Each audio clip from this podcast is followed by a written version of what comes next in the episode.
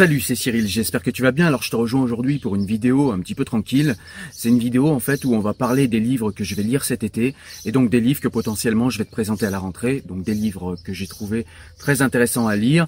Ce serait cool que certains euh, eh bien puissent les lire avec moi, comme ça ça nous permettrait d'échanger à la rentrée sur ces bouquins. Donc ça ça peut être très intéressant. En tout cas aujourd'hui, eh ben je te présente tous ces livres, ça va te donner quelques idées de lecture pour l'été. Avant de commencer en fait la présentation des livres que je vais présenter en cette euh, fin d'année scolaire et euh, à la rentrée, eh bien j'aurais souhaité tout simplement remercier tous ceux qui participent à la chaîne, tous ceux qui partagent les vidéos, tous ceux qui likent les vidéos, tous ceux qui commentent, qui nous apportent la complémentarité de leur savoir, parce que c'était au départ quand même les raisons pour lesquelles j'ai ouvert cette chaîne, c'était pour partager des lectures avec des gens qui lisent aussi. Et là pour le coup l'objectif est réussi, on a de plus en plus d'abonnés, de plus en plus de vues, la chaîne est en forte croissance, même si c'est pas une croissance exponentielle, hein, on n'est pas non plus sur la chaîne de Norman, et je suis pas là pour faire le clown, mais quand même on arrive à avoir une croissance qui est intéressante et de plus en plus de gens qui participent, qui euh, débattent, et ça c'est très intéressant. Donc voilà, je tenais à vous remercier tous. Merci à ceux qui participent aussi financièrement parce qu'il y a un véritable engagement et que cet engagement, eh ben, il me va droit au cœur. Donc voilà, merci à tous, vous vous reconnaîtrez. On est parti maintenant pour la présentation de ces livres. Alors un livre que je vais vous présenter en ce mois de juillet, je le présenterai je pense la semaine prochaine, je l'ai déjà commencé, c'est Cacher cet islamisme, un livre qui a été écrit sous la direction de Florence Bergeau-Blacker et de mon ami Pascal Hubert un livre dont euh, l'avant-propos a été écrit par Elisabeth Badinter. C'est un livre qui est aux éditions Boîte à Pandore. Ça m'a été envoyé par les Boîtes à Pandore, par euh, les éditions Boîte à Pandore, pardon. Et je les remercie pour cet envoi. Merci euh, Fadila également. Donc voilà un livre que j'ai commencé à lire qui est très intéressant, qui nous parle de l'islamisme et qui nous parle de l'islamisme en France, mais qui nous parle aussi de l'islamisme en Belgique parce que, eh bien, Bruxelles est la capitale d'Europe et nous sommes concernés malheureusement dans toute l'Europe par ces problèmes. Et nous, parfois, en France, on a tendance à croire que c'est un problème franco-français. Eh bien non. Et là, ici, dans ce livre, en l'occurrence, on nous parle de la Belgique. Et dans la Belgique, on voit qu'il y a pas mal de soucis à ce niveau. Donc euh, voilà, ça peut être intéressant. En tout cas, je vous en parle très vite et très bientôt. Le livre suivant, c'est un livre euh, que je voulais lire depuis un bon moment. C'est un livre qui va me prendre du temps, que je vais, je pense, chroniquer aux alentours d'octobre, parce que c'est un livre qui ne se lit pas seulement, c'est un livre qui s'étudie. C'est un livre d'Hegel. Hegel, un auteur que je n'ai pas encore lu, que je connais pas. Je connais parce que d'autres philosophes en parlent et donc je sais euh, à peu près de quoi il parle, mais c'est pas un, c'est pas un penseur que j'ai lu dans le texte et c'est pas un penseur dont je connais la pensée. Donc phénoménologie de l'esprit, donc apparemment c'est une euh, c'est une pièce extrêmement importante de l'esprit occidental. Phénoménologie de l'esprit, ce n'est pas seulement un ouvrage décisif dans l'histoire de la philosophie, c'est aussi aux côtés du théâtre de Shakespeare ou de la Divine Comédie de Dante, l'une des œuvres majeures de la culture occidentale. Donc voilà, un livre vraiment très intéressant qu'il me tarde de lire parce que là vraiment on va dans euh, le fond du fond des choses et euh, y aller avec Hegel qui est un penseur qui est quand même un penseur de haute volée. Je pense que ça va être super intéressant et je t'en parle très rapidement à la rentrée. Alors livre suivant, vous avez vu, je vous ai fait une vidéo que je vous mettrai d'ailleurs euh, en description pour le lien. C'est une vidéo de Jean-Claude Michéa et de son livre euh, Le loup dans la bergerie. Donc c'est un livre de réflexion sur euh, le libéralisme, sur le libéralisme économique, sur le libéralisme aussi sociétal et sur le lien qu'il y a entre les deux.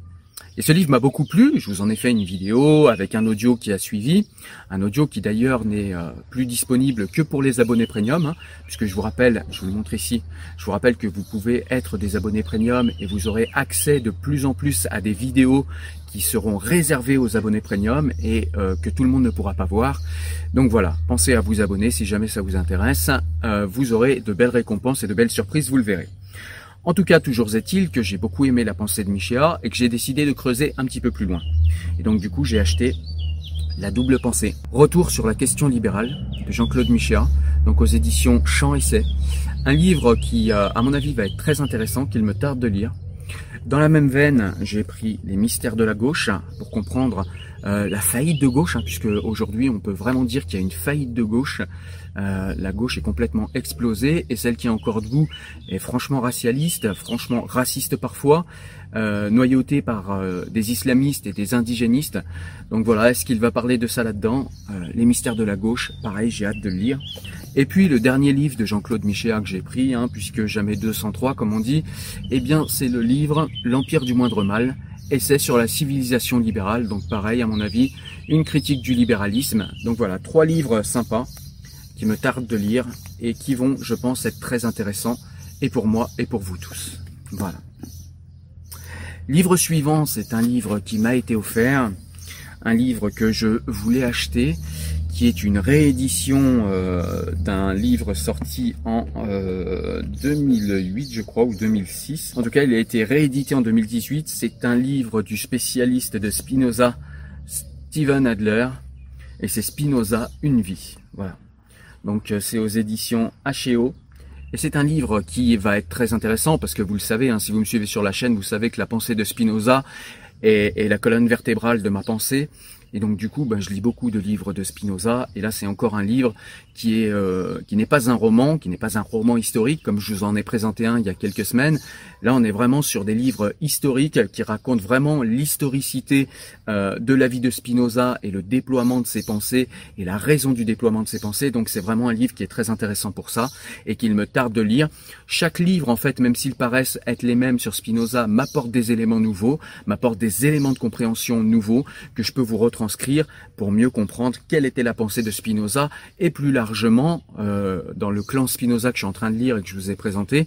On en parlera parce que je vais vous faire une présentation de ce livre, mais plus largement que la vie de Spinoza, plus largement que la pensée de Spinoza, il s'agit de comprendre la pensée de l'époque, euh, la pensée euh, de l'âge d'or de la Hollande, ce qu'on appelait à l'époque les provinces unies, où il y a eu vraiment, bah, il y a eu Descartes qui a vécu là-bas, il y a eu Spinoza, il y a eu Rembrandt, vraiment il y a eu une émulsion euh, de beaucoup de talents, d'artistes et de penseurs, de philosophes.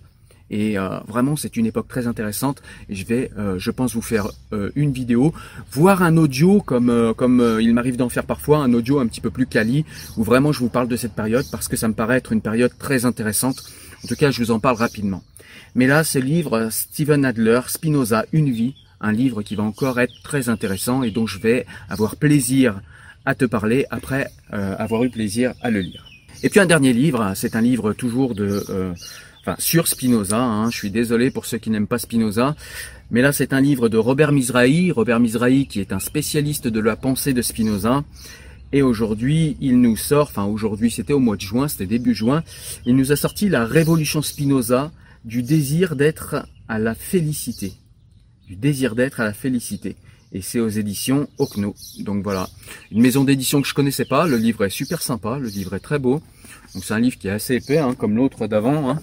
On est sur des livres qui sont assez costauds. Donc euh, bah, c'est des livres que je vous lirai à la rentrée. Est-ce que ce sera en septembre, octobre ou novembre? En tout cas, ce sera dans ces eaux-là. Et euh, c'est des livres en fait qu'il me tarde de lire et, dont il me tarde de vous parler.